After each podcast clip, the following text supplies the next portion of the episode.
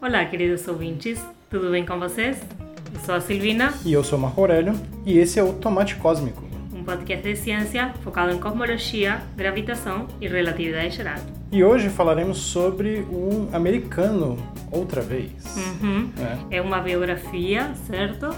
e ela foi sugerida por um de vocês na caixinha de perguntas que a gente deixou na semana. Sim. Na né? quincena. E aí, como você tinha falado, né? A gente começou a fazer essas interações, né? Vocês devem ter percebido que a gente perguntou um pouquinho da rotina de vocês, né? E sobre sugestões de episódio. E a gente gostou dessa interação, né? Uhum. Então, como fruto dessa interação, a gente tem esse episódio. Certo. Mas antes vamos ao feedback. Sim, sim. E para o feedback a gente vai comentar assim, agradecer as pessoas que interagiram, sim. Naquela oportunidade que deixamos a caixinha de perguntas, Uhum. Quem comentou foi Milena, Pedro Henrique, eh, Pedro Henrique outra vez, Celeste Ingrid, Gabriel E outras e pessoas, outras né? pessoas aqui que eu acho que é só você. É, como essa parte é um pouquinho mais invisível, né, eu comento com a minha conta pessoal. Né? Ah, e talvez para fazer a movimentação. né? Sim, claro, claro. Uhum. Mas, e aí, antes da gente ler os comentários, a gente tem que dar o. falar sobre as redes, né? Certo. Então, para entrar em contato com a gente, vocês podem nos encontrar no Instagram como tomate.cosmico.cast. No Facebook, basta procurar pelo grupo Tomate Cósmico. No Twitter é arroba podcast underline tomate. E o e-mail é tomate.cosmico.cast.gmail.com. Certo. E estamos no nosso décimo episódio. Ah! É! É. Não, e, e isso é legal, né? Que como você falou, a gente tá no décimo episódio e a gente tem. Né, eu tô acessando o Anchor agora para ver nossas estatísticas, né? Uhum. A gente tem uma audiência estimada de 28 ouvintes, olha aí. Oh, que bom. Olha que massa, né? então, a vocês, 28 pessoas, Obrigado. Bem, e então vou ler um comentário que deixou o Gabriel, certo? uhum, que diz o seguinte: ele deixou o comentário na vitrine de, de Henrietta, sim, Ah, da sim, sim. biografia de Henrietta. uhum, sim, sim. Aí ele comenta: demorei, mas vim. Hehe. Agradeço demais o carinho no episódio de Henrietta. Estou amando os episódios, a dinâmica entre vocês é sensacional. Continuem com o trabalho incrível que tanto nos anima e nos agrega.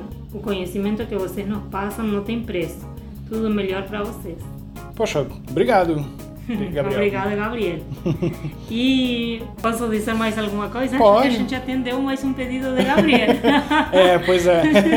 foi sem querer, Gabriel. Sim. Não foi só focado em Gabriel. É, né? Não, né? na verdade ele foi uma das pessoas que sugeriu, né, sobre quem a gente vai falar hoje, mas a ideia é que todo mundo pa- é, participe para que a gente possa ter uma discussão bem produtiva. Hum, certo. É, então a gente tem um, um e-mail do Emerson Souza, Aham. né? eu vou ler aqui. Ele começa, né? Olá, queridos Marco Aurélio e Silvina. Como vão? Espero que bem. Descobri o podcast recentemente no Twitter. Acho o trabalho de vocês fantástico, mas eu sou beat de ciência, principalmente dos assuntos abordados então. Fica a suspeita. a cadência, sonorização e edição são boas. É divertido ver a Silvina cortando o Marco Aurélio, quando ele corre demais com o assunto. Isso traz ritmo e atrai quem não é da área. Estou mandando e-mail agora, pois só ontem terminei o último episódio lançado, episódio 9. Então vou elencar as perguntas e comentários. 1. Um, eu não lembro de ter visto a história da descoberta do nêutron em em nenhum lugar. Achei fantástico ter ouvido sobre isso. 2. Apesar do comentário do Marco Aurélio, imaginando como seriam as palestras de Solvay, até onde sei, Schrödinger seria do time determinista, não? Mesmo sendo ele a ter cunhado a famosa equação. 3. Sobre os episódios de buraco negro.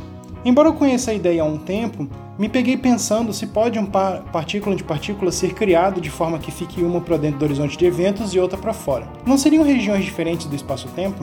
É isso, senão o e-mail fica chicante. No mais, como já falei, parabéns pelo ótimo trabalho. Espero que estejam bem, Emerson Souza. E PS, eu não sou familiarizado com Anchor, mas onde ficam os links que vocês falam? Hum, eu já perguntei isso também. É, pois Porque é, né? como o Marco se, se ocupa de todas essas coisas, um dia eu Uhum. falei, Marco, mas onde que ficam esses links? É, pois é, né? Vamos responder de trás pra frente, né? Certo. Essa parte dos links, eles ficam na postagem principal do Anchor, né? Ele fica, ele encadeia tudinho lá mas eu percebi que eu tenho colocado isso como links clicáveis. Então você tem que ir ao longo do texto e aí uma palavra que está marcada. Uhum. Eu já tinha percebido isso em outros episódios e foi bom você ter puxado a minha orelha, porque aí agora eu vou começar a colocar de forma mais visível. Certo. Mas tem alguns que eu esqueço mesmo. Sabe, sabe como quando você está lendo um blog, não sei se você ainda lê um blog, né? Pois é, né? que tem clica aqui e, e, o aqui está coloridinho. Sim. Tá, então esse é um link, né? Isso. Então o Marcos está comentando que fica parecido com isso. Isso. Só que provavelmente não deve estar tá fácil a visualização, por isso que ele está perguntando. E aí eu vou começar a mudar essa coisa. Se der tudo certinho, já nesse programa vocês vão perceber uma mudança. Certo. Mas também no Spotify dá pra ver isso, né? Dá, dá pra ver no Spotify também.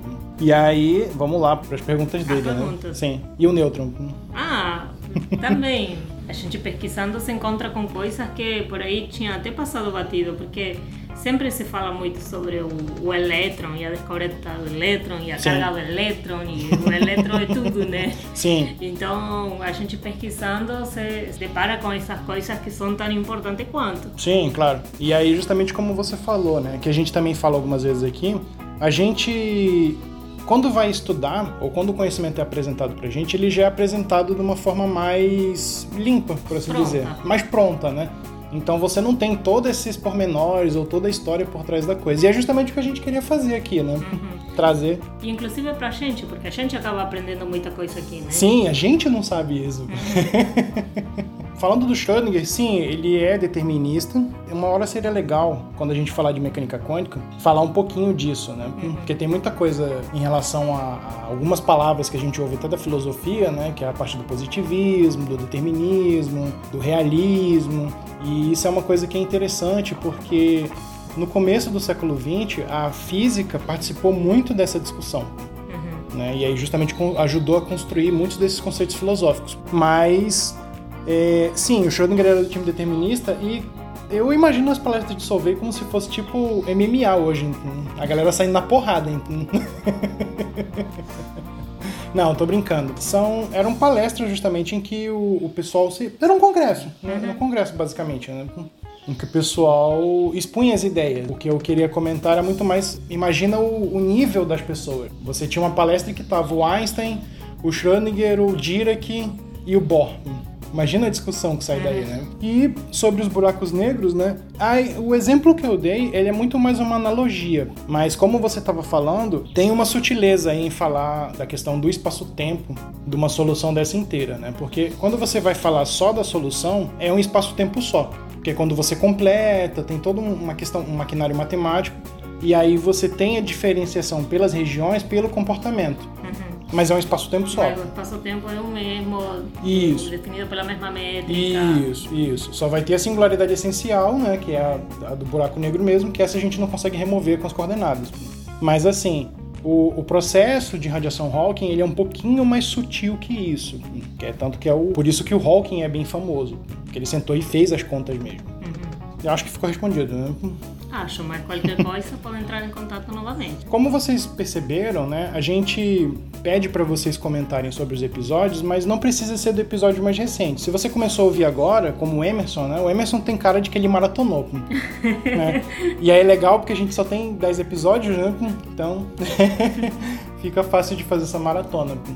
Mas se você reouviu um episódio ou começou agora, não se preocupem, pode mandar a mensagem com a sua dúvida e tal, com algum equívoco que a gente tenha comentado lá, enfim, e aí a gente conserta aqui. Certo. E até porque muitas vezes o negócio acaba sendo tão grande que é uma hora. Sim. Que a gente está chegando a uma hora de, Sim, de áudio, né? Mas uma hora é um tempo curto para falar, mesmo que a gente divida em parte A, parte B, certo? Sim, O que aconteceu nesse que vocês vão ouvir agora. Tem muita coisa que a gente acabou deixando de fora porque no momento não achamos relevante comentar. Sim. Ou porque não saiu dentro da fluidez do diálogo. Mas tem coisas que ficam de fora. Então, se você quiser comentar aquelas coisas que ficam de fora, Uhum. ah, eu também ouvi sobre tal coisa, sim. Pode, fica à vontade. Né? Na verdade, a gente fica feliz quando vocês interagem com a gente assim. né? E como você falou, né? Esse episódio ele tá um pouquinho longo, né? Tá, tá chicante. A Pra gente comemorar os 10. Sim. e a gente também pede desculpas pelo atraso, né? Que é justamente como a gente falou no Instagram, né? A gente teve alguns contratempos, né? Além dos papagaios que estão Hoje tem uma participação especial. Sim. Dos papagaios da rua. Sim. E vocês vão ouvir também o meu gato destruindo meus filhos. Mas... Sim, sim. ah, falando em gato, a gente Ah, tem uma novidade. né? Sim, sim, verdade. Vocês sabem que a gente é maluco dos gatos, não é? É, se, se até agora não ficou claro, né? Pois é, um dia desses eh, deixaram um gatinho aqui na porta de casa e assim eu peguei em princípio para colocar para adoção, porque Sim. a gente já tem muito gato, mas eu me apeguei muito, mesmo que aconteceu com o Millikan. Quando eu peguei, eu peguei um Millikan lá da universidade, Millikan? Millikan, inclusive ele se chama Millikan porque eu- quando eu encontrei o gatinho, eu estava indo dar aula e a aula era sobre o experimento de Millikan. Olha que legal. E aí ficou o nome, né? E, bem, e agora a gatinha que chegou era tão bonitinha e eu não... Além disso, ela estava maltratada, ela tinha sinais de maltrato e aí eu peguei, certo? E... Bem, e aí a gente pensou, que nome podemos dar? E que combine com Millikan, porque o Millikan estava brincando muito com ela, né? Sim, ficaram Aí- amicíssimos, né? é, muito amigos. E aí a gente pensou, nome de cientista, mulher, e agora temos uma Henrietta. Olha aí. Henrietta, a gatinha mais nova da casa.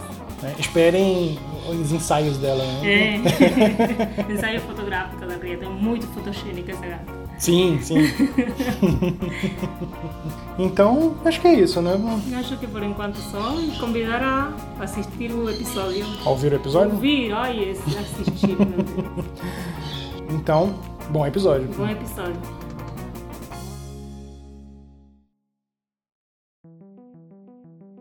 Então, hoje vamos continuar com mais um episódio de biografias. Sim, até E- porque vocês gostaram bastante, né? Sim, e esperamos continuar com a boa qualidade, né? Sim. Eu já vou adiantando que a biografia que a gente vai falar hoje eh, resultou um pouco mais fácil de fazer. Sim, porque justamente. Tínhamos muito material. Sim, e aí, tendo mais material, a gente tem acesso a mais da vida da pessoa, né? Tanto na questão profissional quanto na pessoal também, né? Certo. Então isso já dá margem para mais discussão, né? Sim, sim. Mas também fica esse sentimento de porque a gente não tem tanto material biográfico sobre mulheres. Sim, porque. Porque quando você pesquisa sobre mulheres é bem mais difícil de achar. Sim, Inclusive quando você pesquisa frases, citações ou coisas do tipo, praticamente não acha nada. E assim, as poucas frases assim que a gente acha, né? Por, exemplo, quando a gente coloca uma frase motivacional ou algo do tipo, muitas vezes você tem que ficar procurando em, em entrevistas, né? Então Sim. você não tem a frase pronta que diz fulana, Sim. salvo Marie Curie. É, é muito difícil achar material sobre mulheres. É um tipo de desconstrução que a gente tem que fazer, porque sim, de fato, fazer a biografia de hoje resultou mais fácil, mas além de a pessoa ser muito carismática, acredito que tenha sido por causa dele ser homem. sim, é provável, né? E por sorte a gente está vivendo numa época, como você falou, que a gente está desconstruindo e revisando essas coisas, né? Bem, né? Então, dado esse preâmbulo, sobre quem a gente vai falar hoje? Eu vou fazer assim, eu vou nomear algumas coisas que ele fez, que já adiantamos que é um cara, né? Sim. Um cara muito carismático e fazemos uma pausa de suspense. Uh! Olha, a gente tá ficando bom nesse negócio de construir a narrativa, né? Bem, então ele é conhecido pelas formulações de integrais de caminho na mecânica quântica. Ah, eu, eu como físico já sei quem é, né? Mas o que ele mais Eh, fez? Também desenvolveu a eletrodinâmica quântica, né? Estudou a superfluidez do hélio líquido subesfriado. Hum, legal. E também bastante trabalho em física de partículas e modelo padrão. Além disso, ele desenvolveu um conjunto de esquemas para entender o comportamento das partículas subatômicas. Hum, Esses legal. esquemas hoje levam o nome dele, né? Ah, olha aí. E foi pioneiro na computação quântica e na nanotecnologia, além de ser um divulgador entusiasta com livros e conferências. Ah, que legal. Tem muita mais coisa, mas esse é só para dizer o tanto de coisa que essa pessoa. O cara fez muita coisa, é, né? essa pessoa fez. Você sabe de quem estou falando? Bem, vai soar bem suspeito, né? A gente Uhum. fez o, o roteiro junto. É quando você falou no início da eletrodinâmica quântica, eu já matei quem era. né? Já matou. Sim. Na primeira. Então, a gente tá falando do Richard Phillips Feynman. Uhum. É, então, uma pessoa muito conhecida na física, Sim. certo? Então, acredito que não tenha físico que não tenha ouvido falar de Feynman, Pelo menos dos diagramas, né? pelo menos nos diagramas.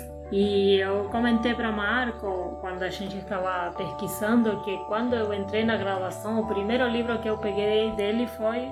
O primeiro livro que eu peguei de física foi dele. É, legal. Então, é uma pessoa bem, bem conhecida na física, inclusive porque além de ser uma pessoa muito brilhante, Sim. sim, no, que ele fazia, no desenvolvimento matemático e tudo mais, Uhum, uma sim. pessoa com muito carisma, sim. Então, ele é bem conhecido. Para quem não é da física e está conhecendo o Feynman agora, tem muita coisa legal. Sim, né? Como você falou, ele foi uma pessoa que teve uma trajetória acadêmica mais completa, né? Uhum. Ele tanto foi pesquisador e fez bastante coisa e depois se preocupou com a educação. Sim, Né, com ele- o ensino. Isso, com o ensino, né? Tô ficando maluco. E fez muito nessa direção, que é o que a gente justamente vai procurar comentar ao longo do episódio. Tá, então vamos destrinchar um pouquinho mais essa biografia? Sim, bora. Certo. Começamos pelos primeiros anos, né? Sim, Quem sim. foi Feynman? Bem, Feynman, ele nasceu em 11 de maio de 1918 no Queens, Nova York. Do Queens. É, no Queens, sim. Que nem o príncipe em Nova York. Sim, ele só não encontrou o Feynman lá porque eles estão separados temporalmente. Temporalmente, sim. Mas é o mesmo lugar. ele era filho de Lucille Phillips e Melville Feynman. Aham. Eles eram da Bielorrússia, né, de Minsk, né, Uhum. e emigraram para os Estados Unidos, né? E eles eram judeus, mas não eram muito religiosos. Então Feynman nasceu nessa e cresceu nessa casa. Né? É, ele teve dois irmãos. O Henry, que infelizmente faleceu cedo, faleceu com quatro meses de idade, e depois teve uma outra irmã, que foi a Joan, com nove anos. Feynman tinha nove anos quando ela nasceu. Né? Certo. E a Sean, ela morreu recentemente, ela morreu esse ano. Sim, sim. Junho ou julho, não estou me lembrando agora direito. Mas ela foi uma astrofísica também bem... Sim, eh, bem, bem produtiva. bem né? produtiva, Sim. estudando assim ventos solares e, e auroras. E quem estimulou muito que ela estudasse foi o irmão, né? Sim, sim. É, apesar dessa diferença de nove anos, né, ele era bem parça dela, né? Uhum. né, Tanto que tem vários causos assim na história da vida dos dois, né? Que o Feynman, ele, justamente como você falou, né? Ele, ele incentivava muito, né? Uhum. E esse incentivo, né? Eu acho que ele recebeu muito do pai. Certo. O pai, ele era caixeiro viajante, né? Viajante, muito É. de filme, né? Sim, sim. É, aqui no Amazonas eu- ele era prestanista, né? Né, Isso ainda tem aqui, né? Pelo menos aqui em Itacoatiara eu já via, né? E ele que colocou o Feynman muito pra ter essa atitude mais questionadora, né? Sempre questionar, sempre procurar saber o que era, né? E o pai do Feynman, ele sempre tinha essa... Toda vez que ele tinha uma oportunidade pra ensinar algo novo pro Feynman, ele ensinava, Uhum. né? E pra irmã também, né? Assim, sobre a família, do que eu li, assim como que o pai, ele estimulava muito essa parte da, da lógica, Sim. de, de instigar e tudo mais, mas da mãe ele adquiriu o senso do humor. Parece que é aquela coisa mais... A, a mãe era, era dona de casa, né? Uhum. Tomava conta da casa e tal. E como você falou, ele tem essa questão do humor. Ele sempre fazia muitas anedotas, ele era muito prático com exemplos que permeava a vida dele, né? Então veio daí, Uhum, justo da mãe. certo. Então, vamos falar um pouquinho sobre a educação, sim? Sim. O Feynman, antes de entrar para a escola, ele tinha justamente essa aptidão pela engenharia, né? Ele gostava muito de rádios. Desmontava rádios e tal, até fez sistemas de alarme, muita coisa assim, né? ele brincava muito, né? E como você falou, uma hora ele foi para escola e na escola é que a aptidão dele para matemática é que floresceu. Sim. Reza a lenda que ele começou a estudar muito matemática avançada porque os professores davam os livros para ele ler para ele deixar de ser entediado. É, porque ele ficava entediado muito rápido, Sim. né? Então tinha essa questão do tédio e aí os professores estimulavam a que ele aprendesse por conta própria, Sim. de certa forma, né? E assim ele com 15 anos já dominava cálculo diferencial, por exemplo, álgebra, eh, coisa que a gente foi, 15 anos- foi saber a existência dela pelo É, qui- 15 anos a gente tava com raiva dos pais e ouvindo, ouvindo música gótica. né? É, você, né? Eu não. É. Eu justamente com, com 15 anos já, já sabia bastante coisa, né? Ele entrou também pro clube de álgebra, né, da escola, né, da, da escola Far Rockaway. Rockaway. E no último ano dele da escola, ele ganhou um campeonato de matemática da Universidade de Nova York. Sim. E, esse ele ganhou por muita diferença. Sim, com- sim. Em relação a- aos outros, né? Sim. A diferença na pontuação com os outros competidores, ele tinha surpreendido muito aos juízes, né? Sim, sim. Justamente mostrando esse caráter excepcional que ele tinha na matemática. né? Uhum, sim. Outra das coisas que eram características dele é que ele usava a própria anotação, né? Ah, sim, isso é legal de comentar, né? Uhum. Porque justamente você tinha comentado, né? Ele começou a entrar em matemática avançada muito cedo. Ele começou a desenvolver uma linguagem própria para evitar confusão na notação. Sim, A gente costuma representar a derivada como df dx, por exemplo. sim, Aí ele achava confuso isso porque ele ficava naquele ímpeto de querer cortar os Ds. sim. Porque se você tem um D aqui e outro D embaixo, É, você tem um- corta, né? Sim, sim. Aí ele não, isso aqui é O, muito o que confuso. significa DVCCF? É, né? As funções trigonométricas também ele Mesma trocou, coisa, né? Sim. Você vai a seno de x, então a gente escreve S, E, N, x. Aí ele, poxa, isso aqui é um produto de várias letras, né? Não, então vamos trocar isso aí. Uhum. Mas assim, eu vou comentar aqui, vou aproveitar isso para comentar uma anedota do meu curso. Ah, olha aí. É, que isso aconteceu com um colega meu uma vez, a gente estava numa aula de, de Física 3, que lá Física 3 é ondulatória, né? E teve uma hora que o cara estava meio perdido mesmo, sabe? Quando você está meio fazendo as anotações, mas vai mais lento que o professor. Sim. Então, quando ele olhou no quadro, tinha um TVCSH por tudo que canto. E aí ele virou e me perguntou, o que é TVCSH? E aí eu, é, tangente hiperbólica. Ah, olha aí. Mas foi assim mesmo. E, e mesma coisa acontecia com, com o Feynman. Ele Sim. confundia porque ele achava que fossem variáveis. Então, Sim. cosseno, cos.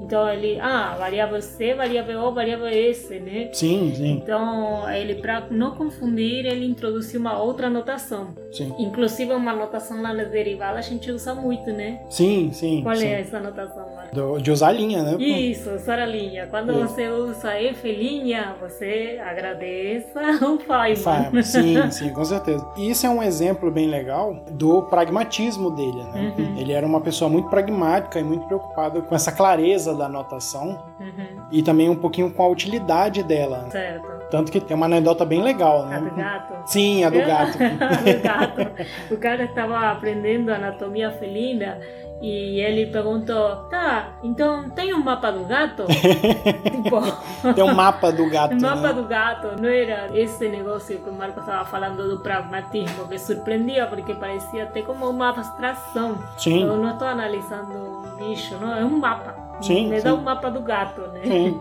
É que nem quando eu digo que a gente vai pilotar um barco, hein? É. né? Pilotar é pilotar pra tudo, né? A maioria das pessoas acha que eu sou burro, mas eu posso dizer agora que eu tô dando uma de Feynman, né? Tá.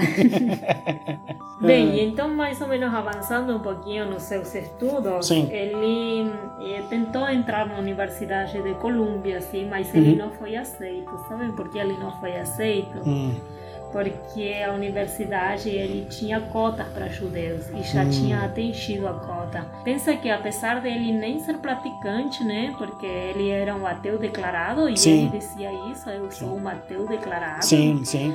É, mesmo assim, é, sobrenome, né, Feynman, ele é já considerado judeu naturalmente, né? Sim. E então ele já tinha atingido as cotas para judeus e pronto, não entrou. Sim, e é muito doido, né? Você ser rechaçado pela sua religião. Né? Não, e por algo que não tem a ver com você tampouco, né? Sim, tipo, sim. Não é algo que tu consiga mudar. Ah, eu sou rechaçada porque eu fui ruim na matemática. Sim. Tá, eu estudo mais um pouco, passo no ano que vem. Sim. Mas você ser rechaçado por algo que você não vai conseguir mudar, E era uma coisa que ele achava completamente sem sentido. né? Uhum. Só dando um parêntese aqui, como você falou, né? Ele era um ateu declarado. Pra você ter ideia, ele teve contato com a Talmud, né? Que é o livro sagrado do judaísmo, lá depois de velho, né? E ele não entendia por que se debruçar sobre aquele livro, né? Porque ele pegou a Talmud pra ler e aí ele viu que tinha várias anotações de vários rabinos.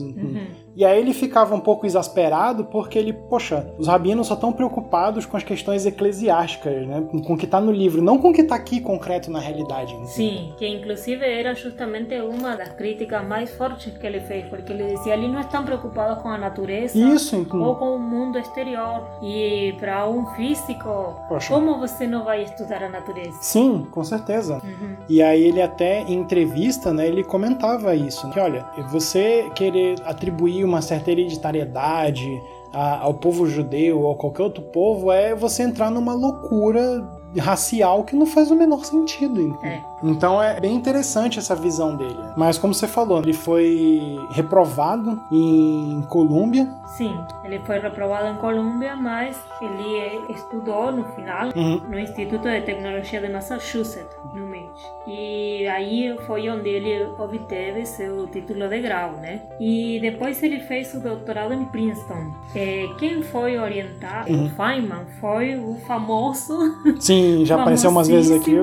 John Wheeler, né? Sim. Já apareceu umas vezes aqui. Sim. Eu fiquei impactada porque eu não sabia que ele tinha sido orientando de Wheeler, né? Sim. Como eu comentei para vocês, eu acho que não tem físico que não conheça o Feynman, mas tem tanto detalhe da vida eu não tinha né? Sim, até, sim. até fazer essa pesquisa. Assim. Sim. Bem, nesses trabalhos ele aplica o princípio de minimação a problemas de mecânica quântica. Sim. E aí, justamente uma coisa que estávamos conversando com o Marco é que é louco, porque quando a gente estuda, a gente já vai ao seguro. né? Sim, a gente já rende na ordem certinha, né? Claro, e É. assim, quando tu está aprendendo, tu sabe que tu vai usar o princípio de minimação. Como Sim. é que não vai usar o princípio Pois de é, né? minimação? Que é justamente essa ideia, né? Pra, só para explicar um pouquinho, por que, que a gente está falando tanto do princípio de minimação, a ideia é que as leis físicas elas vão seguir certos princípios. Então, o princípio da minimação ele vai dizer, olha, o, o fenômeno físico ele vai ocorrer de tal forma que a energia usada para ele acontecer é a menor possível. Certo.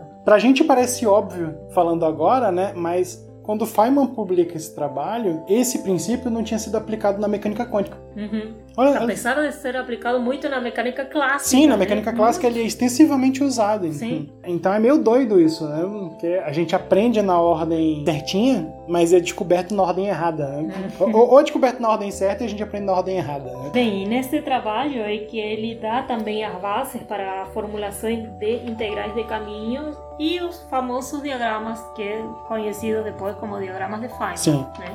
Mas uh, só pra te dar um passinho pra trás, né? Aham. Você passou rapidinho na entrada dele em Princeton, né? Ah, sim, fala- conta essa história porque é muito legal. Quando ele passou com altas notas e tal, e aí ele teve que dar um seminário. Uhum. E aí, quem que tava nesse seminário? Eu sei um nome importante ali. Quem tava? Einstein. Olha aí. Já pensou? Imagina. Eu preciso ser admitido aqui. Para quem é que eu tenho que dar aula? Imagina. Einstein, estava Pauli, John von Neumann. John von Neumann, imagina, Einstein já era o Einstein, o Pauli já era o Pauli e o Neumann já era o von Neumann. Uhum. Então esses caras estavam lá no seminário de um Feynman de 21 anos. Imagina. É, eu estaria me tremendo toda. É, eu, eu tô tremendo aqui já. viu? Só de imaginar isso eu já dei uma tremida aqui. Uhum.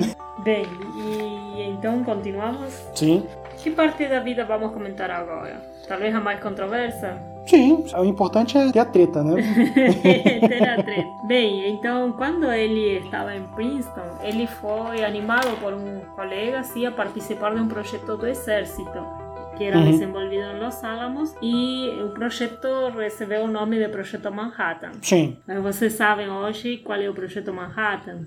A gente já Ele comentou, é né? Um pouquinho. que desenvolveu eh, a fabricação, sim, desenvolveu ferramentas para a fabricação da bomba atômica. Sim. Sim. Então, ele foi animado por uns colegas a trabalhar no projeto e ele foi, sim. Ele trabalhava na divisão teórica e era encarregado de dirigir o grupo de computadores. Assim Sim. como falamos no episódio de Henrietta, né? Uhum. Tinha uma série de computadores humanos nesse projeto também, sim. Sim. Eram, eram pessoas que faziam os cálculos e ele era quem dirigia esse grupo. Além disso, ele, junto com Hans Bethe, que ele Sim. segue muito esse Uhum. colega, né? Sim. Desenvolveram a fórmula do rendimento para uma bomba de fissão. Sim. Ou seja, que eles desenvolveram a fórmula. Sim, sim. de É, porque ele era do time teórico, né? Uhum. Uma coisa que talvez não tenha ficado clara é que ele entrou nessa parte com Hans Bethe e ele chefiava um departamento teórico, o Oppenheimer chefiava tudo e o, o Feynman ficou a cargo desse departamento de computação, né? Que também era teórico. Mas assim, tirando o fato de que a gente já sabe agora, porque temos o final da história, né? Sim. De que lá ocorriam coisas muito controversas, Sim. certo? Mas no final de tudo ele achava bastante entediante. Sim. E ele sim. ficava entediado. Sim. E aqui vem, eu acho que a, a anedota mais eh, assim que eu fiquei chocada quando eu li, que é assim, ele como ele ficava entediado, Mas ele tocava, ele tocava tambor, né? Tá, o- o- não, não aquele era isso que eu queria bongozinho. Tá, Ainda. Tá bom. Ainda. Ainda. Tá. Então, como ele ficava entediado, então nas palavras dele não tinha muito para fazer ali, então Sim. ele se entreteve como?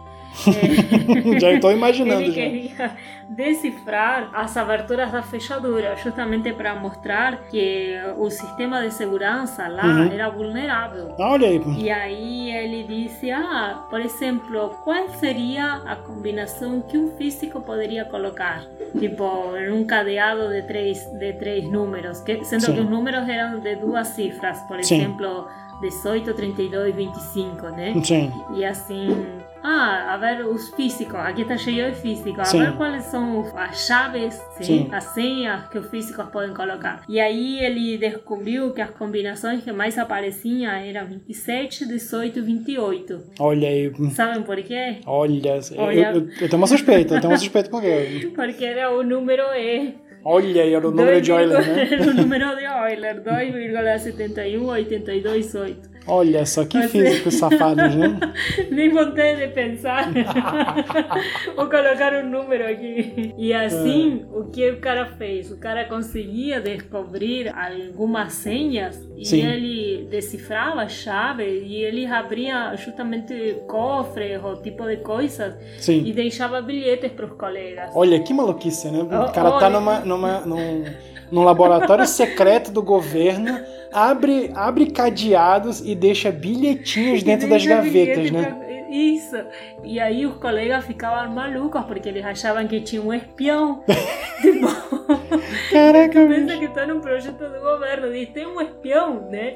E aí, tipo, até que descobriram que era ele mesmo. Sim. Mas aqui vem uma outra parte da anedota que não tem muito a ver com as chaves, né? Sim, Mas até então ele viajava bastante, com frequência, porque ele era casado com uma pessoa que depois Marco vai comentar um pouquinho mais sobre, sobre isso, né? com a Mas- Arlene, né? Isso, Arlene. Arlene era doente, ele estava com tuberculose, né? Sim, E ele viajava com frequência para visitar a esposa. E em várias oportunidades ele utilizou um carro de um colega. O nome dele era Klaus Foch, sim? que, olha aqui o detalhe, depois se descobriu que esse cara sim era um espião. E ele utilizava o carro dele justamente para contrabandear documentos. caraca, que maluquice.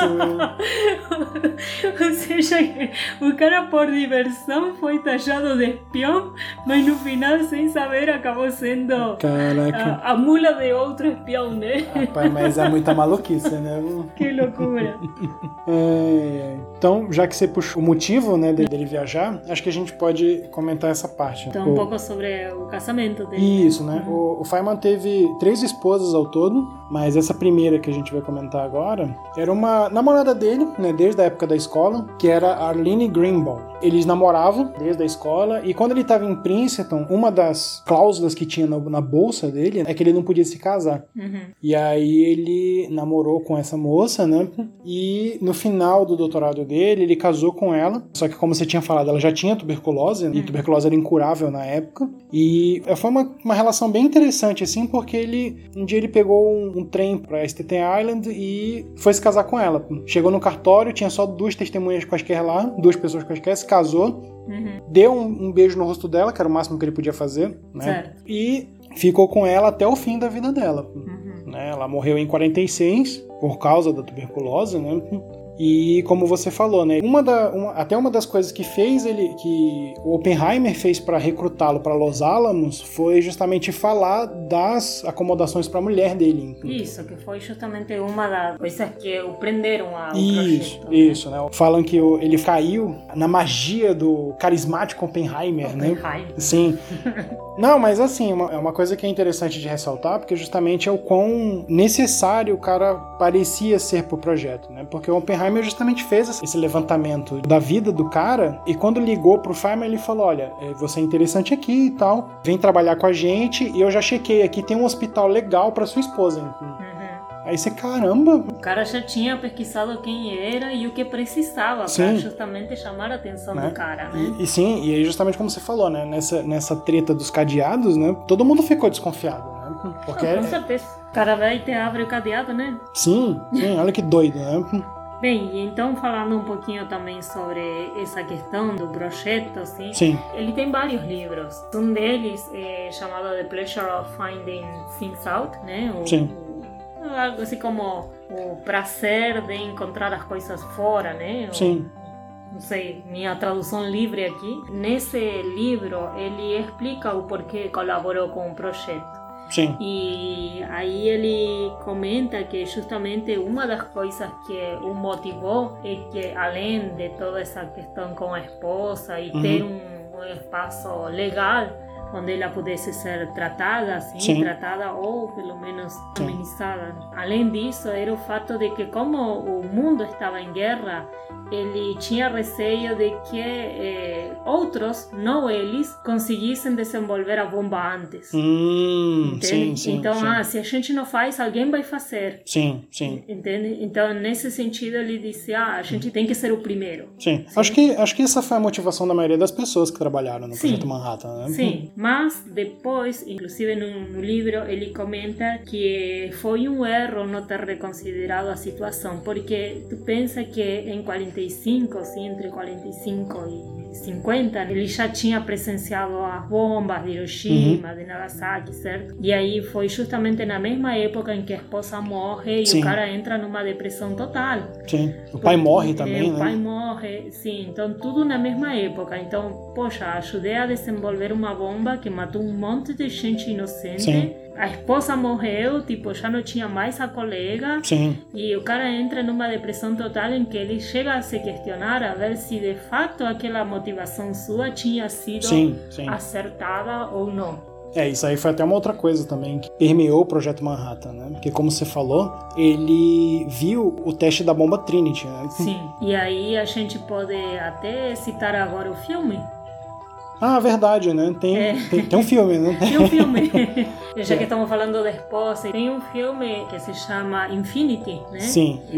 Inacreditável que. Inacreditável, mas eh, tá, já chegamos no Sim. Mar- eu estou vendo a expressão de Marco do inacreditável. Tem um filme que justamente retrata essa relação dele com a esposa, com a primeira esposa, Sim. E o filme se chama Infinity e justamente o filme vai parar no, no teste, né? Sim, sim. Eh, É. Se não for memória, ele para no teste. avança na vida toda do Feynman, no Uhum. filme para ali no teste, sim? Sim, E então a gente já pode deixar esse filme como recomendação. sim. A gente vai deixar o trailer, né? Um link no post, né? E E. vocês vão se surpreender como o Marco se surpreendeu. É. Quem é o ator que faz The Feynman, Marco? Quem, quem faz o Feynman é o Matthew Broderick. E quem é esse? Matthew Broderick é o, é o ator de Curtindo a Vida Doidada. Né? Você se imagina? Caraca. Projeto Secreto Macacos também. Pô. Caramba, eu, eu, eu, eu tô maluco aqui. Pô. Tem a Patrícia Arquette pô, também, né? que é outra mulher. Né? O filme é de 96, então tava no auge da carreira das, desses dois, né? E como você falou, eu não fazia a menor ideia de que esse filme existia. Nem né? eu. E parece fantástico para um filme dos anos 90. Vamos fazer a, a, o filme de um físico. Quem? Feynman. É, né? Então temos esse filme, né? Temos esse filme. E mais uma coisa estranha desse filme é que uma filha dele trabalha lá. Sim. Inclusive, ele tem dois, ele tem dois filhos, sim. Sim. A gente não avançou ainda tanto na, Hum. na vida pessoal, ainda, Hum. certo? Mas ele tem dois filhos, um chamado Carl e uma filha Michelle, que foi uma filha adotiva. Sim, que é legal. E ela é atriz, tipo, e, e ela atua naquele filme. Sim, olha que doido, A né? filha de Feynman atuando num filme de Feynman. Sim. Certo, mas antes de continuar um pouquinho sobre a vida acadêmica, mais umas coisas relacionadas a, ao que a gente discutiu, que disse sobre o ensino, que ele era Sim. muito focado no ensino, a gente quer contar, talvez, agora sim, a anedota mais doida. Ah, sim. Vamos lá, né? Deixa eu começar, né? Deixa eu começar. Como a gente falou, né, o Feynman ele, ele às vezes se entediava com as coisas e ele ia fazer outras coisas, né? Então, isso é a questão da engenharia, né? O, a gente falou um pouquinho passando assim na parte de, da graduação dele, né?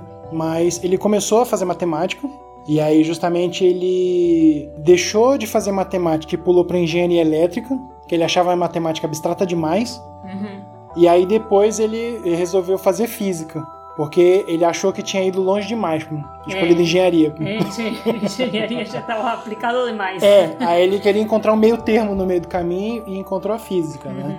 E ele ficou numa fraternidade, então ele fez muita coisa assim, né, Pra fugir desse tédio dele. E uma das coisas que ele aprendeu foi a tocar bongô, Uhum. Aquele tamborzinho, né, pequenininho, né? Sim. E aprendeu a, tocou- aprendeu a tocar tambor também. Percussão, né? É, percussão, esses instrumentos de percussão. E nessa fase do Los Alamos, enquanto ele não estava abrindo cadeado, né, Abrindo cadeado. por causa do tédio, ele ficava aos redores tocando bongô. Uhum. E aí é o que você queria comentar, né? É. E então, em uma ocasião, ele tinha encontrado uma zona aislada onde justamente ele podia praticar esses tambores dos índios nativo-americanos, Sim. certo?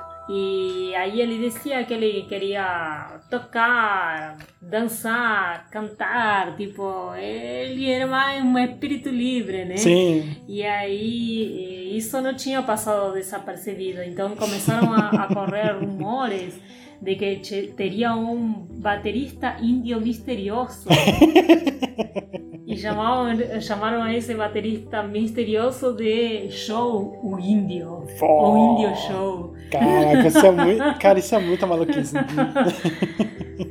Mas enfim, aí eh, Marco também encontrou essa mesma anedota na biografia, né? Sim, tem uma biografia dele, né, que é justamente o é uma autobiografia, né? Está cheio de livros. Tem um biógrafo, certo? Que Sim. é que fez a biografia oficial, Uhum. acho que se chama Genius, né? Sim, é Genius, né? Sim.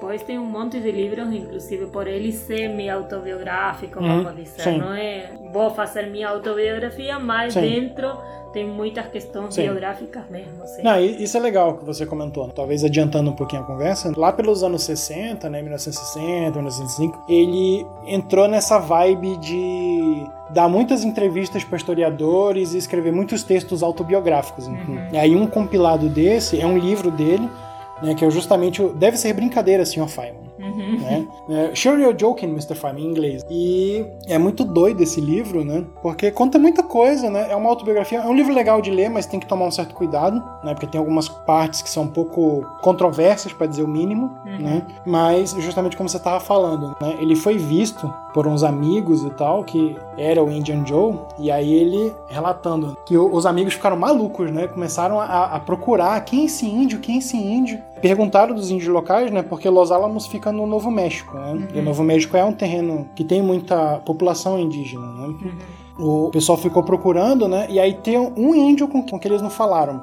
que acharam a imagem muito intimidadora, né? E aí, o que, que o Feynman fala desse cara? Bem, esse índio era um homem da fornalha. Então, ninguém nunca teve coragem de perguntar a esse índio se ele era o índio que estavam procurando, e eles simplesmente decidiram que devia ser esse índio. Uhum. Então, Mas- agora se entendi. Eles só tinham um cara que tocava tambor, que era um cara misterioso, um índio misterioso, chamavam do Índio Show. Isso, E aí só não perguntaram daquele cara porque ele era intimidante. isso. Mas, Mas vamos- assumiram que aquele era o Índio É. Show. Isso, assumiram que aquele era o Índio Joe, né? Tá. E aí o Feynman falando, né? Tive o prazer de descobrir que eles descobriram um índio tão típico, um índio tão maravilhoso, que poderia ser eu. Um índio com tranças longas, pelo cabelo, com uma pose altiva. Uhum. Foi uma grande honra ser confundido com esse homem. Você... e era só Feynman tocando tambor no Era, meio. era, era só Feynman maluco tocando tambor. Depois dessa parte, né, como você falou, ele foi para essa parte mais educacional e ele veio pro Brasil, né? Certo. Justamente porque depois do projeto Manhattan, ele foi convidado para trabalhar em diferentes universidades. Sim. Ele re- recebeu muitos convites Sim. por, por ter participado no projeto. Sim, E uma delas foi o Princeton, que ele recusou, Sim. apesar de ter nomes como Einstein. Pauli e tudo mais, ele recusou de trabalhar naquela universidade e aí ele foi seguindo outros rumos. E entre Sim. essas, uma delas foi justamente a vinda para o Brasil. Uhum, sim. Ele veio duas vezes pra cá. Né? Uhum. A primeira vez foi em 49, que ele veio dar um curso de física nuclear. E aí é legal, né? Isso que você tinha comentado, né? Ele já tava com essa ideia de vir pra América do Sul. Uhum.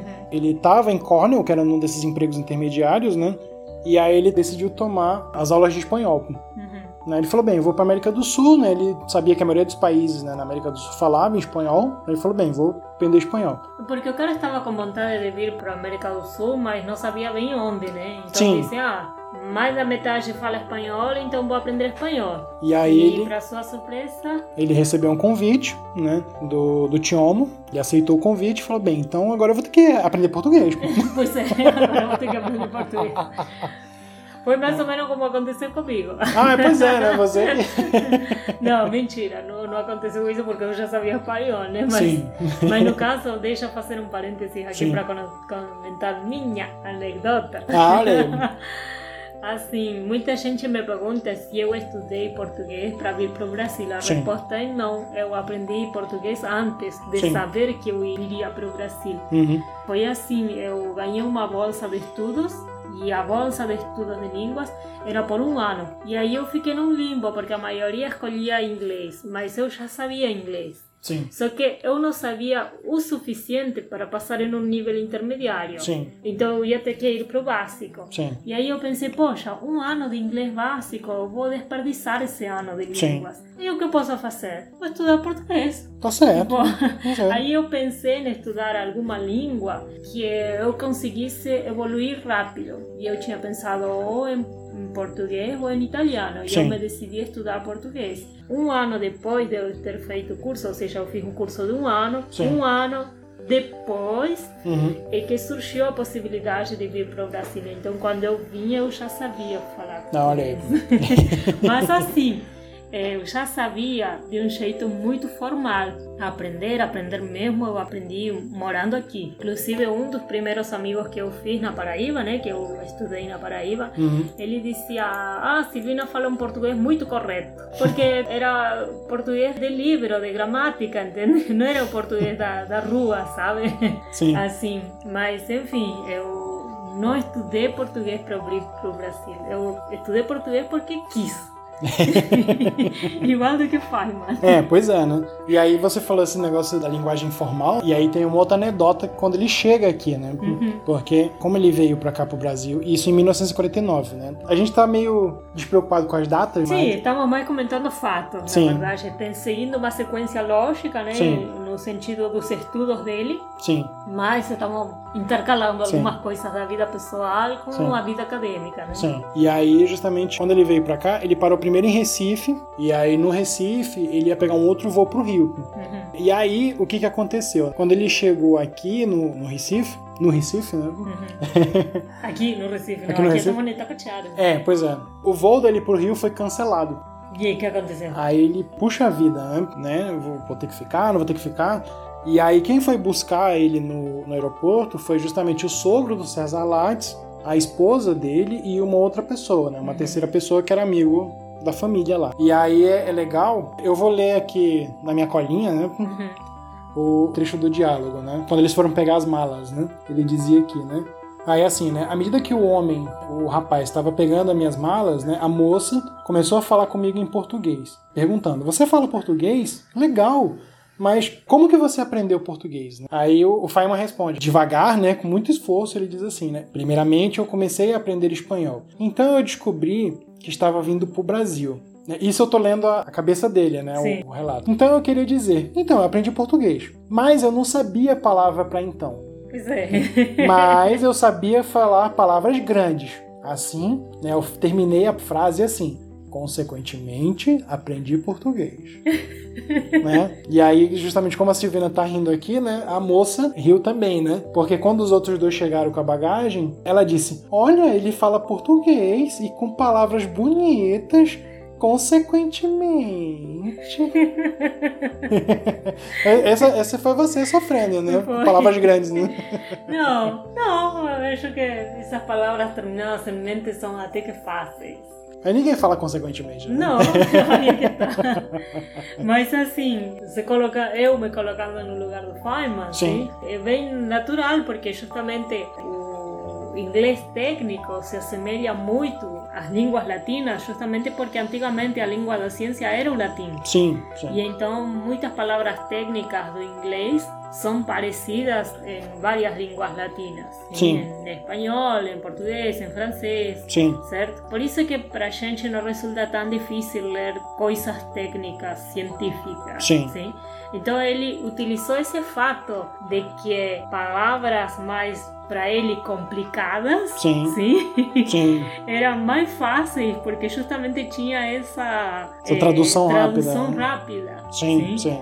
Apesar dele não saber dizer então. Sim, pois é, que é, é bobo, né? É. é. Que é justamente isso que você estava comentando. Esse livro, o, com certeza você está brincando, ele é bem legal porque ele comenta muitas coisas assim, nesse tom mais anedótico. E aí, justamente como você falou, ele, quando ele estava vindo, ele sentou perto de um cara, justamente estava nos Estados Unidos fazendo a faculdade de medicina e era cirurgião. E aí, com esse cara, ele conseguia falar da cirurgia cerebral, do cérebro, rapidinho, né? Que é justamente o que você comentou, que é a língua técnica. Né? A uhum. língua técnica era isso. Mas aí, uma hora o cara virou e falou assim: Olha, o céu está azul. E o Feynman ficou assim: Cara, eu não entendi nada que esse cara falou ainda.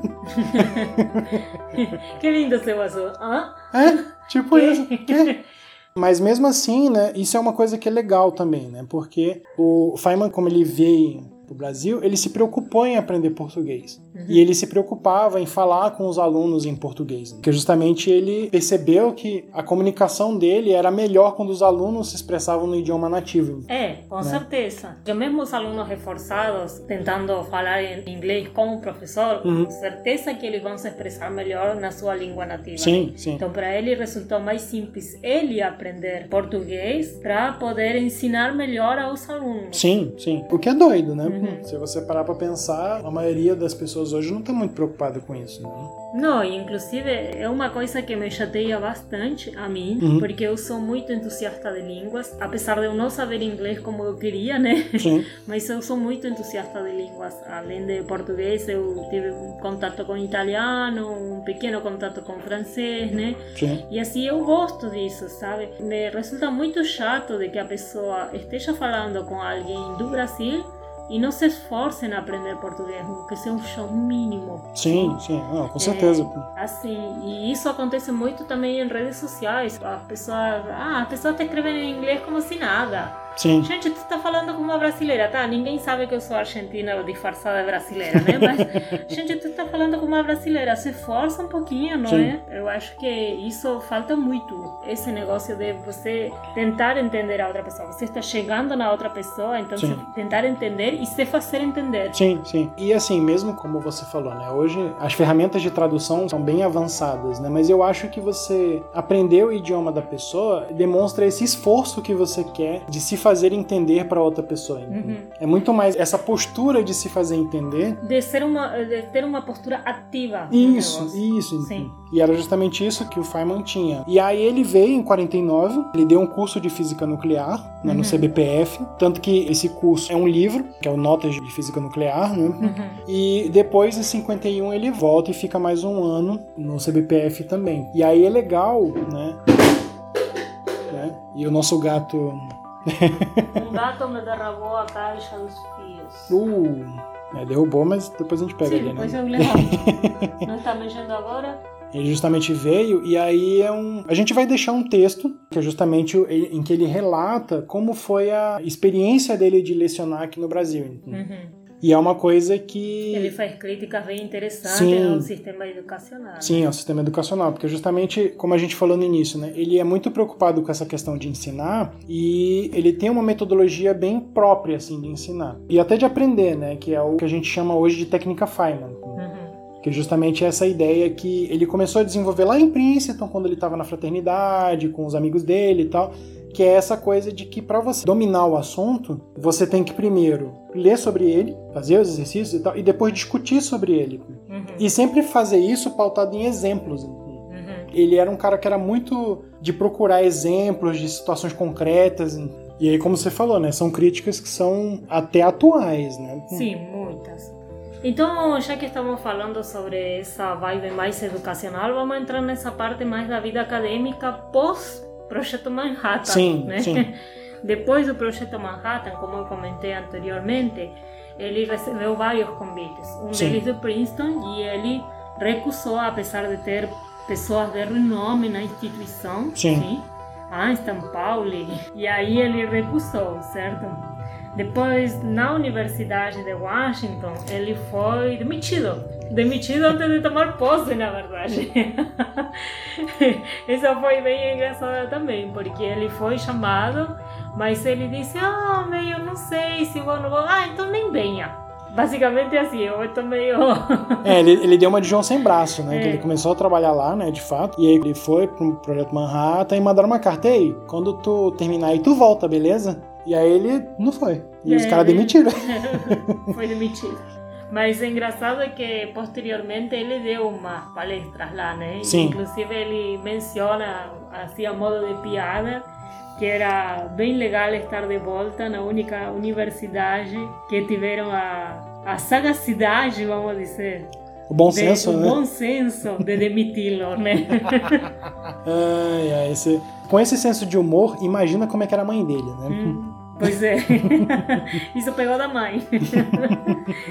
Bem, e aí que mais? Ele é, então ele recusou essa oferta de Princeton, no Instituto de Estudos Avançados, mas eh, ensinou física teórica na Universidade de Cornell, aí desde 1945 até 1950. Sim. sim. E foi justamente nesse tempo em que ele passou a depressão. Sim, sim. sim. A maior depressão dele. Uhum, sim. 1950. Que, sim, porque é justo como você tinha comentado, né?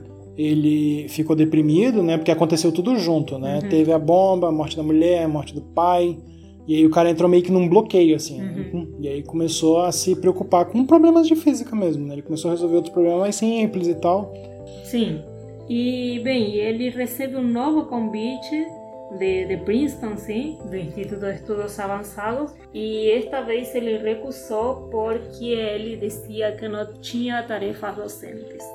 Então, tipo, o cara era chamado para ser pesquisador e ele disse: Não, não vou porque vocês não estão me oferecendo ser professor. Já estava nessa vibe mais do ensino de ciências, sim, sim. certo? Então ele recusou a oferta justamente por não ter vaga de professor. Sim. E aceitou uma oferta no Caltech, no Instituto de Tecnologia de Califórnia, né, que é a sigla, né? Sim. E o Caltech é que estava muito preocupado com os estudos pré-grado. Sim. Sim. Então eles davam suporte para os alunos quando ainda não estavam dentro da universidade, sim. sim? Então esse pré-grado.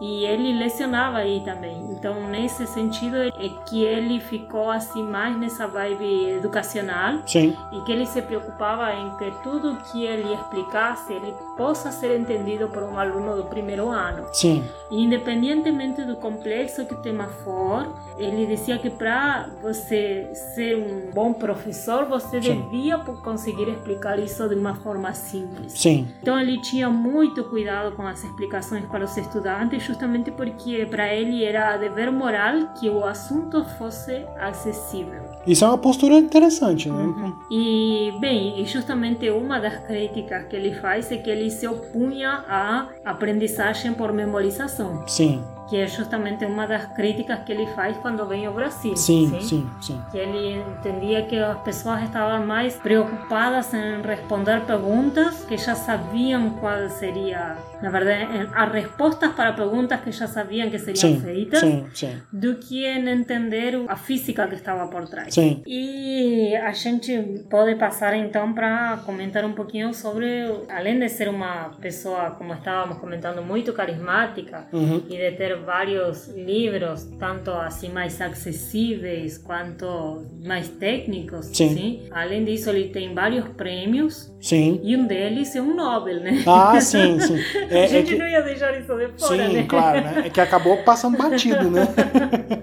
Tá, então acabou passando batido. Então ele em 1965 ele recebe o prêmio Nobel, sim, Sim. pela eletrodinâmica quântica, que é uma teoria conhecida justamente por fazer muitas predições exatas. Sim. Sim, e essa teoria não é do dia para a noite que ele Sim. desenvolve, na verdade, ele desenvolve a eletrodinâmica quântica desde que ele estava trabalhando em Princeton, que foi Sim. o que a gente comentou sobre a sua tese de doutorado, certo? Sim. mas se estendeu durante todo o seu trabalho até Cornell, sim? Sim. Que foi justamente nesse período, Cornell, no período em que veio para o Brasil, depois voltou e tudo mais. Uhum, então sim. foi bastantes anos de trabalho. E na eletrodinâmica quântica a gente tem duas vertentes, vamos dizer, Uhum, que sim. seria a parte da formulação integral Sim. e o que seria a parte da elaboração dos diagramas que permitiam a compreensão Sim. Sim, que justamente a parte da elaboração dos diagramas, que hoje é conhecido como diagramas de Feynman, é o que chama a atenção da Fundação Nobel.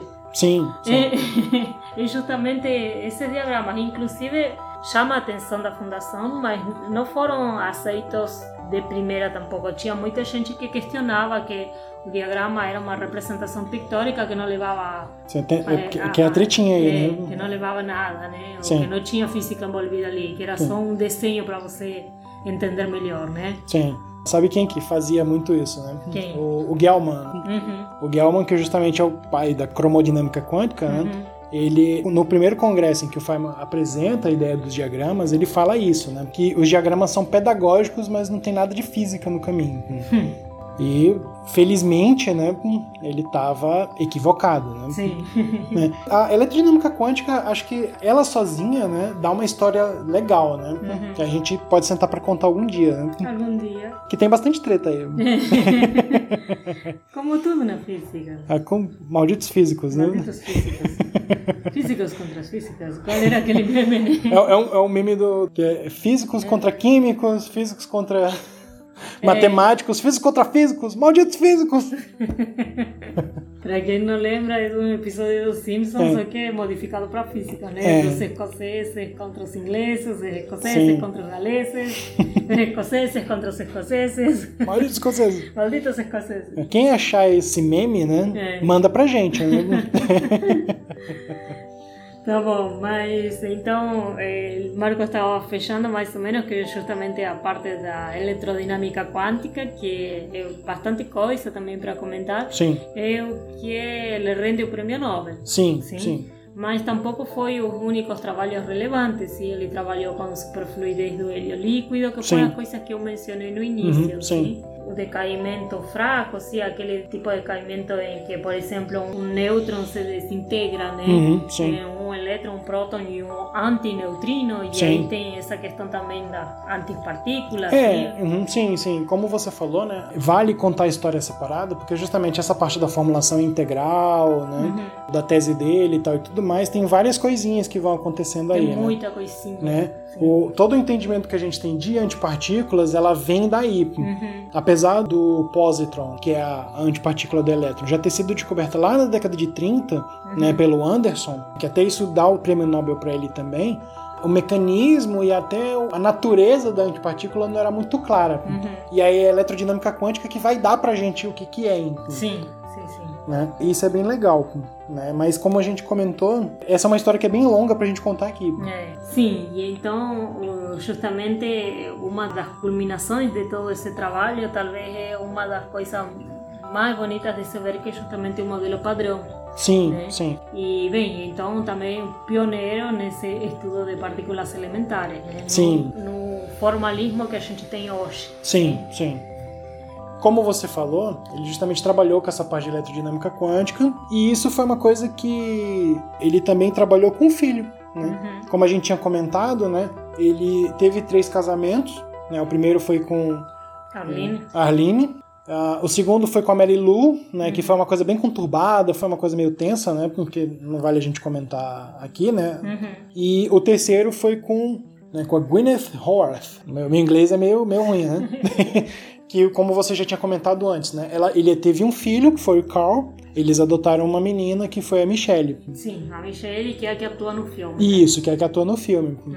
E aí, com o Carl, ele né, começou a se interessar por essa parte de computação quântica né, e por nanotecnologia. Pela, pelas pesquisas que eu fiz, né? Foi ele que não exatamente cunhou o termo, mas popularizou muito essa área da física, né? Uhum. De nanotecnologia. E ele trabalhou muito com o filho dando consultoria. Sim. Né, dando consultoria, trabalhando muito com computação paralela, uhum. né? Que justamente os modelos de computação paralela são hoje a base para a computação quântica. Certo. Isso é bem legal. E ele vai trabalhando nisso, e como você falou, com os trabalhos com óleo líquido e com coisas mais. Trabalhou também com um pouquinho com gravitação quântica. Né? Ele tentou usar o modelo de quantização da eletrodinâmica quântica na relatividade geral. Sim. Né? E isso até rende um, uma interação dele com Einstein também. Outra treta com Einstein. Outra treta com Einstein. Né? Bateu no Einstein da treta. né? Quem não tem treta com Sim, Einstein? Né?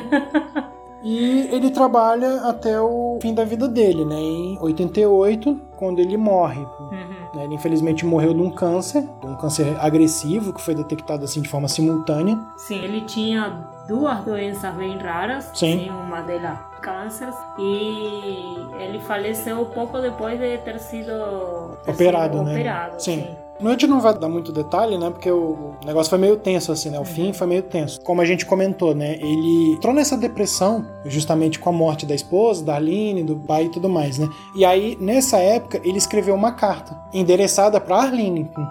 Só que ela já tinha morrido. Ela já tinha morrido. Né? E aí ele deixou lacradinha e essa carta foi aberta pelos familiares dele depois que ele morreu. Uhum. E aí justamente ele meio que assim exorcizando a coisa, né? Ele contando, olha, né, infelizmente aconteceu isso, né? Eu sinto sua falta, tudo mais e tal. E uma coisa que é legal, né? Que até tá um pouco emocionado aqui, né? É que ele escreve assim, né? Ah, eu não mandei para você, pois eu não sabia seu endereço. Hum. Né? Ai, que triste. Pois é, né? É justamente isso, né? O, o apego que ele tinha à vida, né? Uhum. Tanto que é o que tá na lápide dele hoje, né? Que é não gostaria de morrer de novo. É muito chato. Né? Uhum. É a piada final, né? Sim, é. a piada final, né? Sim. E o que a gente tem dele é esse legado. Como você falou, ele nessa experiência de trabalhar com alunos antes da graduação, gerou o Feynman Lectures, né? Sim. Os lições de física de Feynman, que é um livro bonito, né? Eu tenho que, que foi um... o que eu peguei. Sim, que foi o que você pegou. E tem um caso legal desse livro aí, né? Que, como ele tinha muito essa vibe de querer ensinar com exemplos, né? No Lições de Física, né, no começo ele fala sobre vibrações e sobre toda essa parte de, de física de oscilação.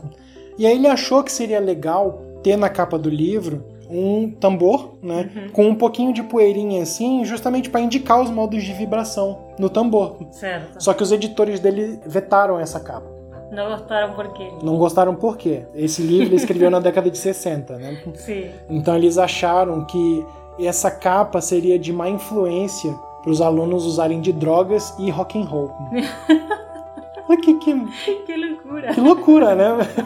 Mas na contracapa tem uma foto do Feynman batendo Tem batendo os tambores. batendo o tambor. O Indian Show. É, o índio Joe.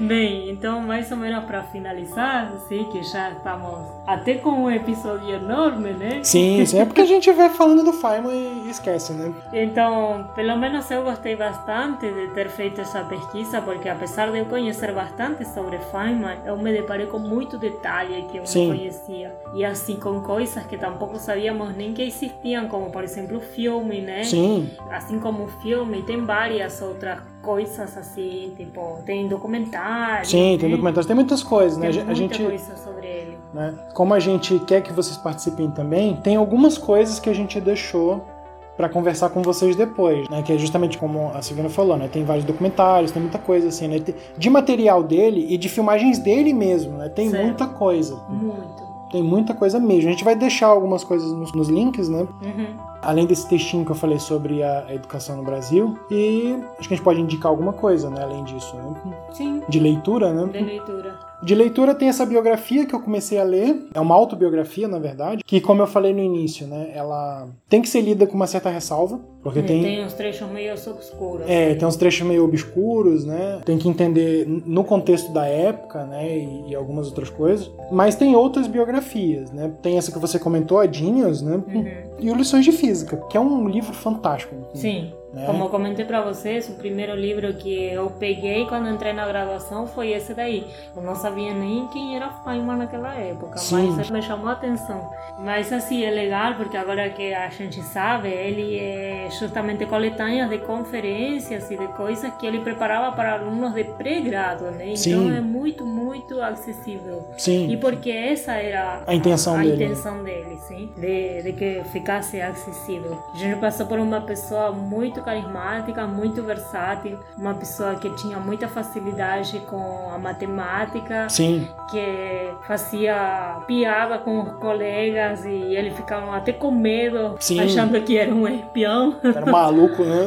que é um maluco, né? E um cara que Preocupado que com a educação, preocupado né? com a educação e preocupado com entender e se fazer entender. Sim, o que é muito legal. Eu até me espelho um pouquinho assim nele, porque eu costumo achar que eu, quando eu falo as pessoas entendem, né? Mas, mas eu trabalho isso, né? E, e um cara que toca tambor, né? Cara, um, um físico que toca tambor, olha que massa. então, acho que é só, né? Sim. um comentário final, curta, compartilhem Indiquem para os amigos. e conversem com a gente depois, né? Como a gente falou, tem muita coisa, a gente quer ouvir vocês, né? É, então, até mais, né? Até mais.